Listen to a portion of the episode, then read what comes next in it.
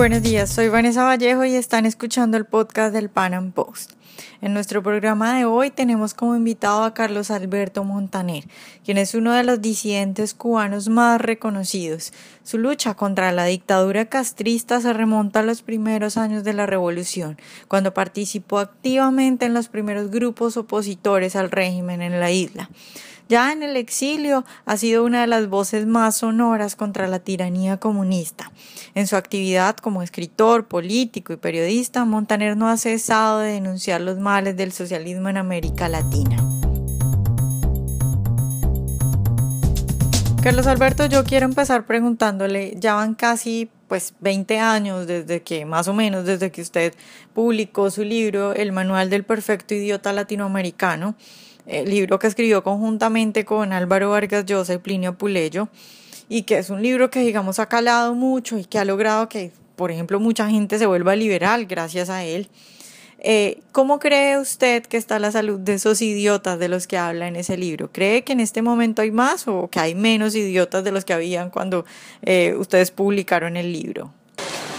Yo creo que se multiplicó durante una época, eh, especialmente en después del año 1999 cuando fue elegido Chávez, creo que hubo un periodo ahí de expansión del idiotismo político y económico latinoamericano, pero luego empezó a decaer como consecuencia del fracaso de esas ideas. Es decir, esas ideas son devastadoras para cualquier sociedad. lo que es el, populismo, tanto de izquierda como de derecha, hace muchísimo daño y yo creo que se vio en esa, en esa década precisamente en esta década que termina, yo creo que se vio eh, el desastre que eso produce. Carlos Alberto, eh, digamos que sobre Cuba hay muchos mitos. Entonces, por ejemplo, eh, la gente que es muy partidaria de la izquierda, los socialistas que, digamos, están afuera de Cuba, dicen cosas como que la educación es lo máximo en Cuba, que la salud es lo máximo. tú nos podrías hablar un poco, pues tú que conoces cerca toda esa situación. ¿Cómo es en este momento el sistema educativo y el sistema de salud en Cuba que normalmente lo pintan como una bandera y como lo máximo? Bueno, lo que sabemos es que, son horrendos, es decir, son horrendos porque el, nivel de, conocimiento de, los médicos cubanos desde hace unos cuantos años, desde hace por lo menos 15 o 20 años, ha ido decayendo de una manera tremenda. La capacidad de adquirir eh, medicamentos es realmente muy, baja. Se sabe, por ejemplo, que los médicos que van a Venezuela, que van a Brasil, son médicos que tienen el, nivel de un enfermero. Realmente desgraciadamente es así, como consecuencia de la masificación de la educación. En una época no era así, hoy en día sí. Y en el tema de la educación pasa exactamente lo mismo por ejemplo, el gobierno cubano no permite que los cubanos sean medidos en las pruebas de conjunto que se hacen para medir los conocimientos de los estudiantes mexicanos, o los estudiantes colombianos o de los estudiantes peruanos. ¿Por qué? Porque saben que saldrían muy mal, que tienen un nivel pésimo, tienen un nivel pésimo de ciencia, un nivel pésimo. Las cartas que yo recibo están llenas de, de faltas de ortografía. Son es un desastre. La capacidad expresiva de la mayor parte de, esos estudiantes es muy, baja. Yo creo que hay grandes mitos, grandes mitos que sirven para justificar una dictadura, lo cual es ridículo porque los países que tienen un mejor nivel de, de enseñanza y que tienen un mejor nivel de cuidados médicos son las democracias liberales, los 25 países, Finlandia, eh, qué sé yo, eh, eh, Suecia, Dinamarca, esos son los países, los 25 países más prósperos del mundo son esos 25 países que son democracias liberales en donde se conjuga, por una parte, las libertades políticas y por otra parte el mercado y la libertad económica. Y en Cuba no hay ninguna de las dos cosas.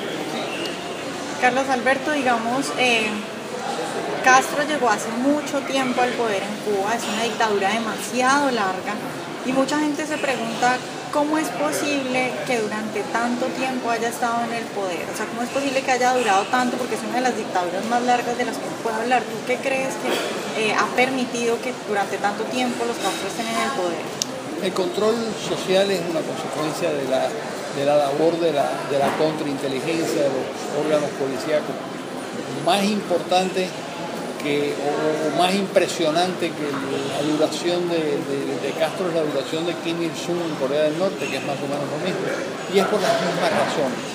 Es decir, Kim Il-sung en Corea del Norte tiene un gran aparato represivo, en Cuba hay un gran aparato represivo que solo se, para hacer ese gran aparato represivo solo se necesita el 0.5% de la población, que es una medida que dio la Stasi hace mucho, la Stasi era la policía política alemana hace mucho tiempo.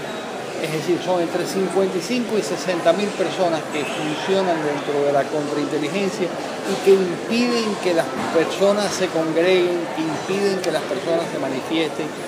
Eso es una, es una fórmula política policíaca muy conocida.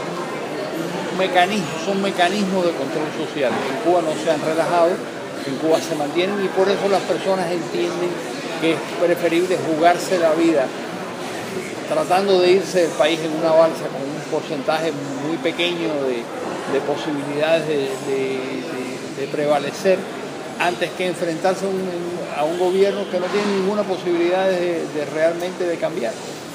Claro, Carlos Roberto, ya para terminar, yo quisiera preguntarte, ahora con lo mal que le está pasando Venezuela, que sabemos que era como más o menos el, país que mantenía Cuba, ¿tú crees que hay una posibilidad de salida del régimen? ¿Cuál crees que es la salida a Cuba? ¿Y, ves en un mediano plazo una, posibilidad de que salgan de ese régimen? Yo creo que la manera, ahí hay, una, hay una, un, primer, un primer estadio biológico. Tienen que morirse los Castro que tienen el control vertical del poder Fidel, que es un hombre de 90 años, su hermano, que es el jovencito de la familia, que tiene 85. Tienen que morirse estos dos señores y entonces empezar un cambio en la estructura de poder dentro del país.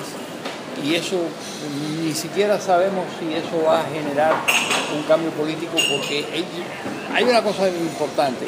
Ellos saben que desde el punto de vista económico y social ese modelo es un fracaso absoluto. Y saben que quienes impiden que eso cambie son los Castro. Hay un diplomático del gobierno cubano, apellido Alzugaray, un muy inteligente, que dijo el otro día una cosa, se atrevió a decir el otro día que una vez que, que la clase dirigente haya pasado a mejor vida, que lo importante es que quienes vengan detrás entiendan que hace falta hacer un cambio y un cambio mucho más democrático, mucho más incluyente. Eso cuando eso ocurra, pues entonces veremos el fin de, esa dictadura que a lo mejor demora mucho tiempo. A lo mejor se acelera el, proceso como pasó en Europa del Este, que, todo fue muy rápido, pero fue muy rápido cuando cambiaron ciertas cosas en la cúpula. Pues Carlos Alberto Montaner, muchísimas gracias por esta entrevista. Gracias a ti por la entrevista.